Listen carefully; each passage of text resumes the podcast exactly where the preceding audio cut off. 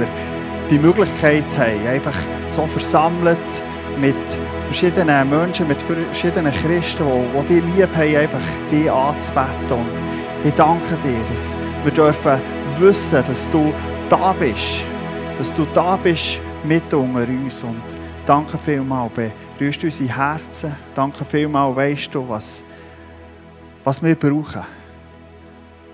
Danke vielmals. Amen. Danke vielmals. Ich äh, freue mich ganz fest, darf ich heute da sein. Ähm, ihr habt schon gehört, mein Name ist Marcel Blaser und ich ähm, weiß nicht, ob es dir manchmal so geht, dass du irgendwie ähm, überrascht wirst. Und ich bin heute Morgen überrascht worden, dass ich eigentlich viel mehr Leute kenne, als ich gedacht ähm, Mir muss man vielleicht ein bisschen helfen, ähm, weil es schon ein paar Jahre her ist. Ähm, und der Grund ist, äh, ich bin in Pfimi Burgdorf aufgewachsen. Ähm, und da hat man natürlich durch verschiedene Lager zum Beispiel oder auch einige Leute, die, die dort gemeint sind, ähm, kennen mich noch vielleicht eher so ein als, als kleiner Bub. Und ich habe mir überlegt, ja, wie, wie soll ich mir vorstellen, das finde ich manchmal gar nicht so einfach, das zu machen. Und mir ist eine Geschichte zu Sinn gekommen. Als ich ein Bub war, oder vielleicht mehr ein Teenager, habe ich mir eigentlich nie überlegt, was ich werden wollte. Für mich war das immer klar. Ich habe gedacht, mein Großvater war ein Bauer. Mein Vater war ein Bauer. Und ich dachte, ich werde auch ein Bauer. Und so bin ich ein Landwirt geworden. Genau. Und ich weiß noch, im zweiten Lehrjahr bin ich eingeladen worden an ein äh, Jugendleiter-Weekend in Emmetten. Ich war dann so das Jugendteam am Eichenrutschen in Burgdorf. Und äh, für mich war das einfach genial, gewesen, wie ich Gott erleben konnte, Menschen dürfen lernen kennen. Und so bin ich, äh, bin ich wieder heim und meine Mutter hat gesagt, ja, wie, wie, wie es gewesen? Und ich habe gesagt, gut, ich werde Pastor. Und das war etwa so der Satz. Ähm, ich bin jetzt 37, ich bin nicht Pastor, aber ich würde sagen, ich bin im besten Weg dazu. Ich äh, studiere berufsbegleitend Theologie. Das ist auch die Leidenschaft, die ich ähm, mitbringe, für, wenn ich verschiedene Orten die Möglichkeit habe zu predigen. Das äh, fasziniert mich, vor allem auch einfach ähm, studieren, ähm, und zu überlegen, ja, wie will Gott zu uns reden, das fasziniert mich. Ähm, arbeiten tue ich im Asylbereich. Ich leite mit einem Team von rund 20 ähm, Leuten drei Asylzentren im Emmental. Ähm, ich habe eine Familie, zwei Töchter. Die jüngste ist ähm, so anderthalb, ähm, die ältere ist siebni. Und äh, ja, das ist vielleicht auch ein bisschen der Grund, warum ich alleine komme heute ähm, weil sonst hätte ich unter Umständen ein Kind auf dem Arm zum Predigen. Und äh, ja, ich habe es auch schon gemacht, aber es gibt Gäbiges, würde ich sagen. Ähm, ja, genau. Ich möchte, dass du dir etwas vorstellen Und nämlich, stell du dir vor, du wärst mega berühmt. Also, wenn du auf dem Bahnhof bist oder wenn du irgendwie unterwegs bist, die Leute die kommen zu dir und sagen, hey, ähm, bist, du, bist, du die, die also, bist du wirklich die Person, also wo ich, oder vielleicht weiss es ein Autogramm, die einen finden das jetzt mega cool und denken, ja, das, das wäre wirklich mega cool. Und die anderen würden sagen, im Fall lieber nicht. Das möchte ich, das möchte ich wirklich zuletzt. Ich möchte euch eine Person vorstellen. Die Person ist definitiv bekannt. Ihr Name ist Lindsay Sterling. Und wenn man auf YouTube geht, schauen, ihre Videos, die sind bis zu 300 Millionen Mal geschaut worden. Also das heisst, halb Europa hat die Videos gesehen. Und warum, warum ist sie echt so bekannt? Lindsay ist eine US-amerikanische Tänzerin und Gigenspielerin. Und das, was ich bei ihr mega cool finde, ist, sie ist alles andere als Mainstream. Also sie, sie macht Sachen ganz anders. Sie war so in einer amerikanischen Talentshow und dort haben sie ihr gesagt, hey, das, was du machst, da wirst du, da wirst du nie Erfolg haben. Ist, ist zu wenig gut. Und gleich ist sie kurz darauf einfach mega bekannt geworden. Und sie hat so Konzerte vor Tausenden von Leuten. Und so hat Lindsay denkt, sie will mal etwas anderes machen. Sie will auf New York gehen und ich habe selber in New York gelebt, fünf Jahre. Und in New York sieht man ganz viele ähm, Strassenkünstler, die irgendwie in der U-Bahn unter ähm, wollen, oder tun, ähm, Musik spielen, tanzen, manchmal ist so irgendwie im Zug drin. Und sie machen das, für bekannt zu werden. Jetzt hat Lindsay eigentlich die gleiche Idee gehabt, in so eine U-Bahn-Station zu gehen, aber sie war ja schon bekannt. Ähm, ich weiß auch nicht, was die Motivation war. Und sie war dort im Gigenspielen. Ähm, genauso leidenschaftlich, wie sie das vor Tausenden von Menschen hat gemacht hat. wisst ihr, was ist passiert, als sie so am Gigenspielen war? Nichts. Rein gar nichts. Die Leute, die haben sie zwar vielleicht gesehen, aber, aber wirklich, wirklich gesehen, hat sie niemand. Und mir hat die Geschichte fasziniert, weil geht es uns manchmal vielleicht nicht ähnlich. Wir laufen vielleicht durch das Einkaufszentrum und ähm, sehen vielleicht ein dreijähriges Kind, vielleicht ist das euch auch schon selber passiert, ein dreijähriges Kind, das irgendwie am Teufel und am Tu ist. Nebendran ist eine gestresste, überforderte Mutter. Was siehst du? Ich bin regelmässig mit dem Zug arbeiten und jeden Morgen habe ich die gleiche Person gesehen, die zum Arbeiten ist gegangen. Und die hat genau gleich ausgesehen wie alle anderen, also so ungefähr. Aber es war ein Unterschied.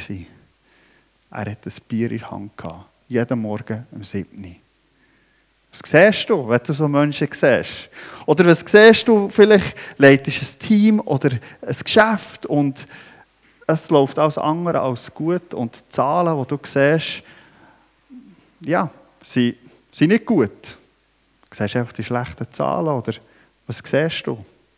Und das möchte ich dich heute Morgen fragen.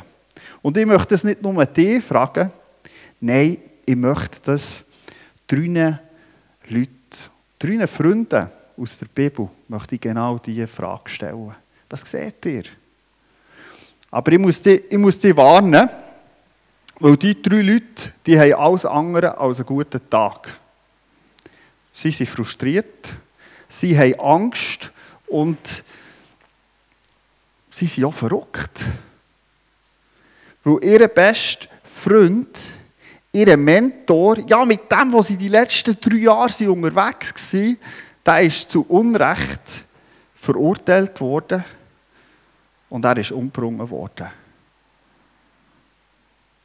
Ich rede vom Johannes, von Petrus und von Maria Magdalena und die sind jetzt unterwegs zum Grab von Jesus. Weil Maria ist gekommen und hat gesagt, hey, ihr müsst unbedingt kommen. Es ist etwas passiert. Wir steigen jetzt ein, oder ich möchte gerne ähm, die Verse lesen aus Johannes 20, 1 bis 10. Am ersten Tag der Woche kommt Maria Magdalena früh, als es noch finster war, zum Grab und sieht, dass der Stein vom Grab weggenommen war. Da läuft sie und kommt zu Simon Petrus und zu dem anderen Jünger, den Jesus lieb hatte und spricht zu ihnen. Sie haben den Herrn weggenommen aus dem Grab und wir wissen nicht, wo sie ihn hingelegt haben. Da gingen Petrus und der andere Jünger hinaus, und sie kamen zum Grab, es liefen aber die beiden miteinander. Und der andere Jünger lief voraus, schneller als Petrus, und kam als erster zum Grab, schaut hinein und sieht die Leinentücher liegen, er ging aber nicht hinein. Da kam Simon Petrus ihm nach und ging hinein in das Grab und sieht die Leinentücher liegen. Und das Schweißtuch, das auf Jesu Haupt gelegen hatte, nicht bei den Leinentüchern, sondern daneben, zusammengewickelt an einem besonderen Ort. Da ging auch der andere Jünger hinein, der als erster zum Grab gekommen war und sah und glaubte. denn sie verstanden die Schrift noch nicht, dass er von den Toten auferstehen müsste. Da gingen die Jünger wieder zu den anderen zurück. Die drei Freunde von Jesus, möchte ich behaupten, oder äh, wir lesen das, die haben alle die gleiche Situation angetroffen. Sie sind zum Grab gekommen und es war leer. Aber ich möchte behaupten, dass nicht alle irgendwie das Gleiche haben gesehen aufgrund der Reaktion von ihnen. Was hat Maria gesehen? Maria kommt also am Morgen zum Grab, noch, noch was früh war. Und mir geht davon aus, dass sie sich mit verschiedenen Frauen hat getroffen für den toten Leichnam von Jesus zu salben. Nach jüdischer Tradition ihm noch eine letzte Ehre zu geben. Und Maria hat eine spezielle Beziehung zu Jesus. Sie hat ihm viel zu verdanken gehabt. Sie war gefangen von, von fünf Dämonen und Jesus, Jesus hat sie befreit. Und seitdem, wo sie ist frei war von dem, ist sie Jesus nachgefolgt. Jesus, Jesus war alles, was sie hatte und jetzt, tack, ist alles weg. Jesus ist gestorben und jetzt haben sie ihn, jetzt haben sie ihn auch noch gestohlen. Geht sie zumindest davon aus. Was sie einfach sehen, ist, ist der Stein, der fort ist. Und ich finde es spannend, dass, wenn man im Griechischen geht schauen und das Wort anschaut, das sie, was sie dort, was gebraucht wird für das Sehen, dann wird das Wort Blepo gebraucht. Oder hier jetzt Blepei. Und das heisst so viel wie sehen, zusehen, ansehen. Das ist einfach, ich sehe euch. Ich sehe den Stuhl. Und sie, sie sieht den Stein, der fort ist. Und das, was sie sieht, das macht ihr mega Angst. Ja, sie kommt in Panik und sie rennt zu den Jüngern und sagt, hey, ihr müsst schauen. Ich weiß nicht, ob sie ich ist. Sie sieht einfach den Stein und der ist fort. Maria sieht mit menschlichen Augen. Kennst du das? Du siehst eine Situation und du siehst das mit menschlichen Augen. Ich habe mich besinnen, ich, ich, ich habe es vorher kurz erwähnt, ich war ein paar Jahre in New York und habe dort in der Arbeit von, von Bill Wilson gearbeitet und habe ein Team geleitet von ähm, von verschiedenen Gebieten, wo wir Sonntagsschule gemacht haben. Und so ist eines Tages mein Chef zu mir gekommen und er hat gesagt, Marcel, du bist jetzt in den letzten zwei, drei Jahren an einem Ort gewesen, in einem Gebiet, wir werden dich jetzt versetzen auf Chinatown und du wirst jetzt dort Sonntagsschule machen.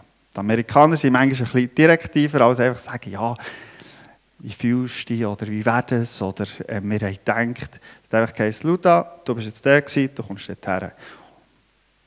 Ich muss auch sagen, auf Chinatown hat niemand gehen Weil es ist, es ist anders als andere Sachen und es war das Motto, wenn du nicht gehst, dann tun wir es zu. Weil es gibt uns Probleme und wir haben auch, es kommen auch nicht so viele Kinder dort. Ja, super. Ich habe mein Herz verschenkt. Das war der Grund, warum ich in Amerika war, für die, für die Lower East Side. Und ich, ich bin wirklich ich bin verrückt. Aber ich habe es gleich gemacht. Ähm, hinterdrein muss ich sagen, es war eine super Entscheidung, die meine, meine Vorgesetzten, die meine Leiter haben gemacht haben. Ich glaube, sie haben mehr gesehen als ich. Weil als ich dort ein Jahr, zwei war, haben wir wirklich extrem viel dürfen erleben. Wir haben plötzlich ein Sonntagsschulgebiet wo es hat niemand so viele Kinder gehabt wie, ähm, wie wir. Und es, es war ein Grund, dass, dass ich bin so ein, ein Typ, ich mache gerne so, ich, wenn etwas nicht klappt, dann tut man probieren und dann tut man dran schrauben, bis irgendwie das ähm, geht. Ich tue gerne querdenken. Ich habe grundsätzlich gerne Herausforderungen. Wenn jemand sagt, das kannst du nicht, das ist für mich eigentlich eher Motivation. Also du sagst, okay, aber es könnte vielleicht gleich gehen. Und das ist wirklich mega das, das, war mega cool. Gewesen. Aber in diesem Moment hat es irgendwie auch einen Punkt gebraucht, wo ich mich auf das eingeladen habe. Mich nicht einfach lenken von dem, was ich, was ich gesehen habe, wo ich das Gefühl hatte, das ist unmöglich. Ich kenne das, wie das ist, wenn man mit menschlichen Augen sieht. Ja, wie sehen echt die anderen? Wie sehen echt die anderen Jünger? Zum Beispiel der Petrus. Ich meine, Petrus finde ich eine coole Person. Ähm, er ist ein bisschen bekannt, dass er temperamentvoll ist, dass er drei schießt. Und Petrus und der andere Jünger, was der Johannes ist, die sind jetzt also unterwegs. Der Petrus ist eher schon ein, älterer Mann und der Johannes ist noch voll im Saft. Und so überholt nicht der Johannes, der Petrus kommt vielleicht ein bisschen langsamer und kommt jetzt zum Grab. Aber er haltet nicht an wie der Johannes, er marschiert einfach rein. Der Johannes ist so, der überlegt nicht. Äh, der Petrus, der überlegt nicht, der, der ist impulsiv. Und er geht jetzt rein zu diesem Grab und in diesem Grab, was sieht er? Er sieht, wie die Leinentücher dort sind und das Schweißtuch schön zusammengelegt an einem speziellen Ort. Wenn man dort jetzt das Wort anschauen, dann heisst es Theorei. Und Theorei oder Theoreo, das kann man ganz gut mit Sehen übersetzen. Völlig richtig. Aber es, man kann es auch übersetzen mit bemerken, beobachten. Und das deutsche Wort Theorie kommt ursprünglich von dem griechischen Wort. Also wenn jemand beobachtet und schaut, dann macht er eine Theorie. So verstehen wir das heute. Und Petrus, er kommt in das Grab und er, ja, er sieht, er schaut, aber er beobachtet. Also, Maria hat gesagt, Maria hat gesagt sie haben ihn gestohlen. Also Räuber, die hätten doch den nicht so mühsam irgendwie ausgeliert. Geschweige denn das Schweißtuch einfach noch so schön zusammengelegt. Das heisst, an einem speziellen Ort. Da habe ich irgendwie nicht so herausgefunden, was so speziell war, aber irgendwie hat es der Petrus zum Studieren gemacht. Könnte es echt nicht sein, dass? Ich meine, Jesus hat es ja immer gesagt. Also, nicht gestohlen. Es hat ihn zum Studieren gebracht. Wie geht es euch im Johannes? Das finde ich noch so speziell. Das habe ich im Anfang noch, so, noch speziell gefunden, als ich es gelesen habe. Es heisst einfach, Johannes sah und glaubte. Aber er hat doch genau das Gleiche gesehen wie die anderen auch. Wieso marschiert er einfach rein und glaubt. Ja, der Anitz. Im Griechischen steht weder Blepo, weder Theoreo, steht nochmal ein anderes Wort für sehen. Und das Wort, das heißt Eidon. Und das kann man mehr übersetzen mit erblicken, verspüren, erkennen. Er sieht. Aber er sagt irgendwie mit, mit geistlichen Augen, das, was er sieht, das, das löst nicht Angst aus. Das löst nicht aus, dass er irgendwie studiert und denkt. Nein, es löst, es löst Glauben aus. Er glaubt. Die hoffnungslose Situation ist eigentlich eher eine Ermutigung für ihn. Er hat es gemacht. Christus ist auferstanden. Yeah! Es ist nicht der schlimmste Tag vom Jahr oder vom Leben. Es ist der beste. Er glaubt. Und warum glaubt er echt? Also, ja, warum glaubt er echt mehr? Warum sieht er echt mehr als die anderen? Ich habe ein interessantes Zitat gefunden vom Clemens von Alexandrien. Das ist ein früher Theologe und warum ist es so spannend, so Leute, die schon, das ist ja schon mega, mega, mega lang her. Es ist spannend, weil der Clemens, der hat, der hat noch Leute kennt, die der Johannes hat kennt. Das war noch sehr nach. Gewesen. Und darum ist es so interessant, was er für Beobachtungen hat gemacht Und er schreibt jetzt nicht über Johannes, aber er schreibt über das Johannesevangelium, wo ja der Johannes hat geschrieben. Und er schreibt, um das Evangelium recht zu verstehen, muss man selbst wie sein Verfasser an der Brust von Jesu geruht haben. Also er sagt, wenn du das Johannesevangelium richtig verstehen willst, dann musst du eigentlich so sein wie wie der Johannes, der so nach war bei Jesus.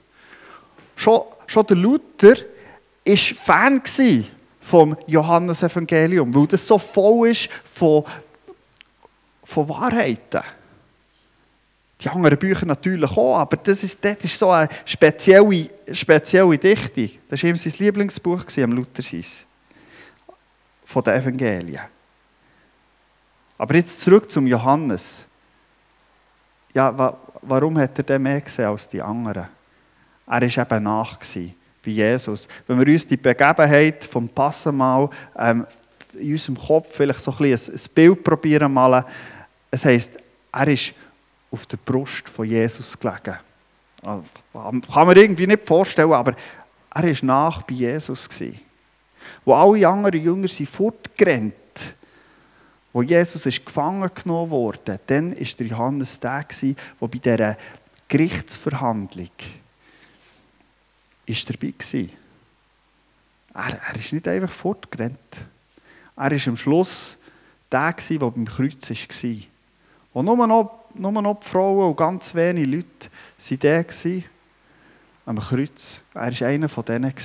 Ich meine, da ist da war irgendwie eine tiefe Verbindung da. Und am Kreuz sagt Jesus ganz am Schluss zu Johannes, nimm du, nimm du Maria, schau du zu ihr. Und da kannst du dich fragen, ja eigentlich ist das komisch. Ich meine, der war schon so ein Verwandter von Jesus. Aber hätte es das nicht die Geschwister von Jesus müssen machen Sich um die Mutter kümmern. Die, die waren ja noch, die sind ja noch dort. Er sagt es dem Johannes. Er sagt es jemandem, der nach ist. Ja, ich glaube, wenn wir nach bei Jesus sind, dann sind wir einfach, dann sind wir einfach im Vorteil.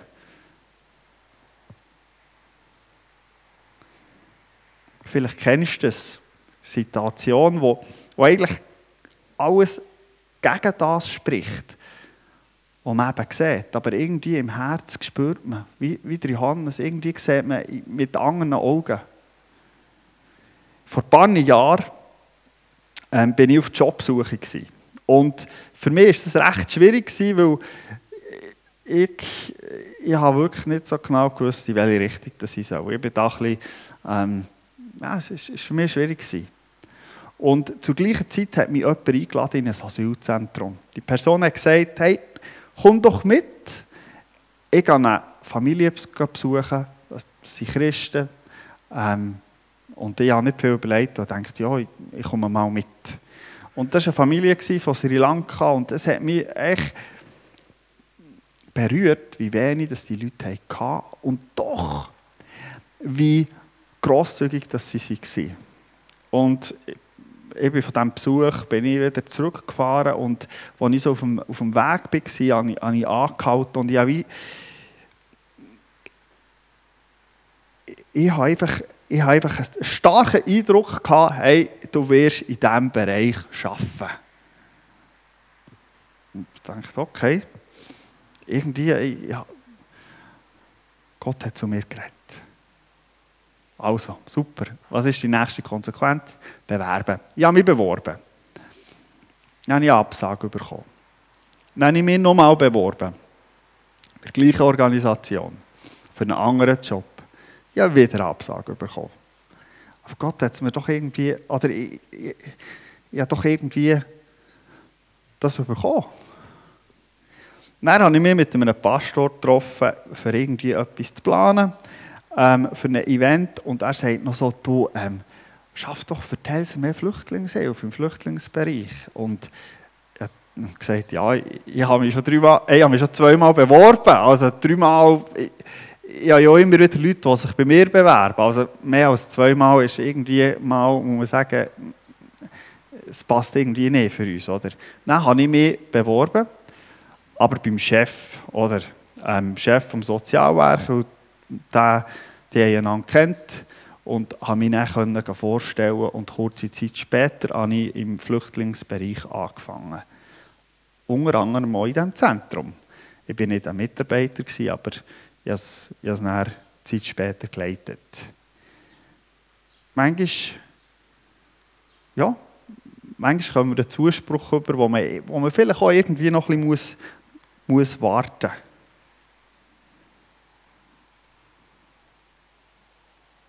Ich möchte es euch wie folgt illustrieren. Die Maria ist zum Grab gekommen und sie hat, sie hat herzlich wenig gesehen.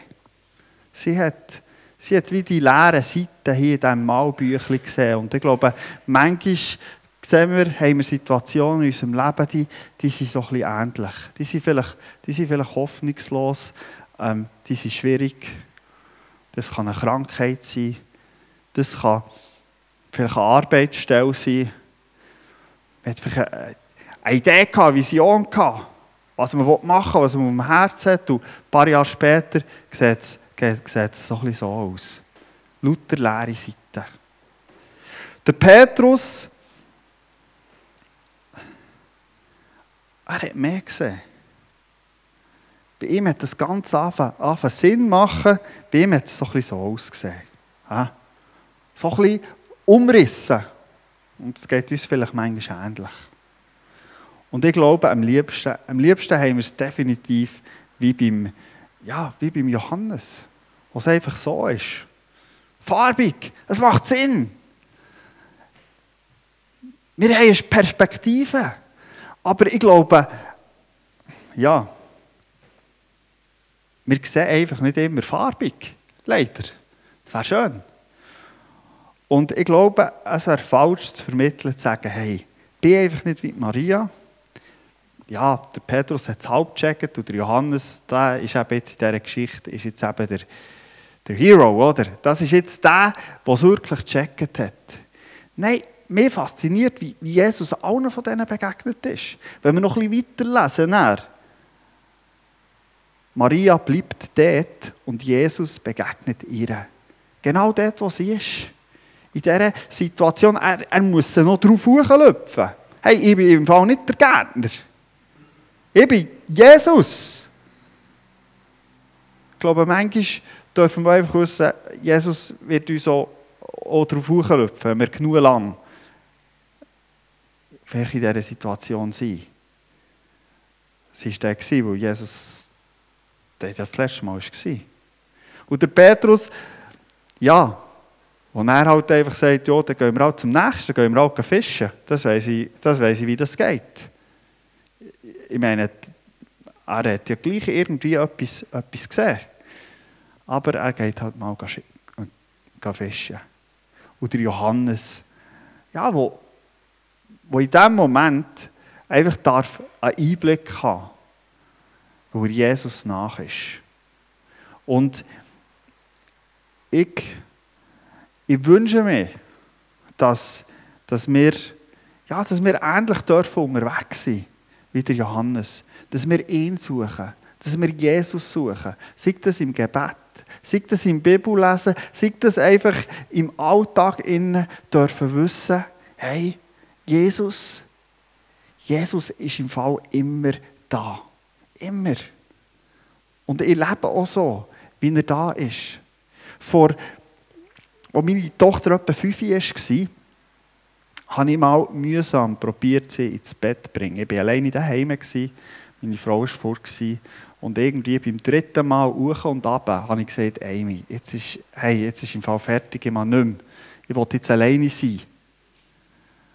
Dann schaut sie mich mit grossen Augen an und sagt, Daddy, das kannst du gar nicht. Jesus ist immer bei dir. Es hat mich, es hat mich berührt, wie Kinder das denken. Und ich glaube, dass hey, Jesus, Jesus, ist, Jesus ist immer da. Lasst uns ihn suchen. Ich habe noch drei Fragen mit, oder zwei Fragen mitgenommen. Jetzt äh, kannst du einblenden, wäre das sehr cool. Wenn du an deine Situation denkst, ja, wo siehst du Ängste und Befürchtungen? Wenn du vielleicht an dein Leben denkst, mit, mit welchen Augen schaust du das? Oder was siehst du, wenn du an schwierige Situationen in deinem Leben oder vielleicht in der Gemeinde oder so denkst? Lass uns immer wieder fragen, Herr, lass uns mit deinen Augen sehen, für, dass wir dürfen, ja, einfach auch einen Durchbruch erleben oder dass wir dürfen, dürfen dir nachsehen, dass wir dürfen Ermutigung sein für andere. Wir gehen jetzt noch in eine Worship-Zeit Ich glaube, das ist ja eine Möglichkeit für Gott anzubeten. Vielleicht sagst du, hey, bei mir ist alles gut. Vielleicht sagst du, ja, ich bin an einem Ort dran, wo ich am Ringen bin. Und ich bete, dass, dass Gott dir Augen gibt, dass dir Gott eine Perspektive gibt. Und er der ist, wo, wo eben, wenn wir nur bis, bis zum Ecken vom Haus sehen, dann kennen wir eben den, der um eine Ecke vom Haus sieht. Und das ist Christus. Und in deinem Leben, in meinem Leben, wir müssen nicht um das herum sehen. Es lenkt, wenn wir den sehen, der um eine Ecke sieht. Und das ist Christus. Jesus, danke vielmals, dass du der bist, der uns führt, dass du der bist, der mit uns bist. Und ich bete jetzt für einfach die Situationen, wo Menschen dran sind, vielleicht an ja, Sachen, die sie herausfordern, die sie über die Grenzen vom, vom, vom Mögen bringt, in Betten, von ganzem Herzen, dass du einfach beistehst, dass du dort einen Durchbruch schenkst und dort, was dran ist, dass sie irgendwie dem Innen noch sind, dass sie du durchdrehst, dass sie lernen können, dass sie wachsen können und dass sie nicht zerbrechen dann. Schenk du ihnen Augen, die, die dich sehen können. Und Jesus, ich bete dir auch, dass wir, ich bete auch, dass, dass wir Menschen, die vielleicht so in herausfordernden Situationen sind, auch als Gemeinde dürfen durchtragen Dass wir das eben auch dürfen sehen und, und nicht, nur, nicht nur die Annahme haben, ja, bei mir läuft ja alles tiptop, ist alles gut. Dass wir dürfen sehen, dort, wo, wo, wo, wo Leute herausgefordert sind in ihrer Ehe oder herausgefordert sind in ihrer Erziehung oder herausgefordert sind im Job, dass wir dort dürfen Ermutigung sein und nicht noch vielleicht fast demotivierend sein, dass wir dort dürfen stützen sein, dass wir sie dort dürfen im Gebet unterstützen, dass wir sie dürfen praktisch unterstützen, weil ich glaube ganz fest, dass das ein grosser Teil ist vom, vom, vom Gemeindesein. Danke vielmals, Jesus, dass du uns Augen gibst, die dich sehen. Amen.